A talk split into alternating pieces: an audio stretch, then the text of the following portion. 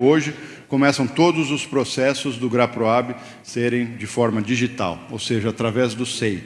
O que, que significa isso? Nós temos as construtoras, nós temos uma construtora a 400 quilômetros de distância da cidade de São Paulo, ela não precisa ter mais ninguém vindo até aqui, acaba a circulação de papel, de gente, de, de funcionários pela secretaria para protocolar documentos, para protocolar plantas físicas, totalmente digitalizado, totalmente digital a partir de agora o GraProab.